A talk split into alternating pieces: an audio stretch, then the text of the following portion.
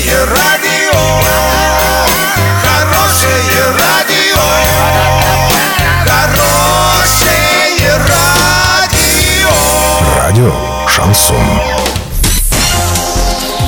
Студии с новостями Олеся Колпакова. Здравствуйте. Спонсор выпуска «Строительный бум». Низкие цены всегда. Картина дня за 30 секунд. Андрей Одинцов ответил не на все вопросы, так как написано мелко и неразборчиво. Генпрокуратура выявила 35 тысяч нарушений на рынке похоронных услуг. Подробнее обо всем. Подробнее обо всем. 13 марта глава Орска отчитался об итогах работы за 2017 год. Закончив доклад, Андрей Одинцов предложил задать ему вопросы письменно. Правда, ответил не на каждый из них. Один он отложил из-за слишком мелкого текста, а на другой не стал отвечать, так как этот вопрос задал ему депутат Павел Коровин, с которым он видится каждую неделю. Но на большинство вопросов люди все же получили ответы. Подробно можно прочитать на сайте урал56.ру.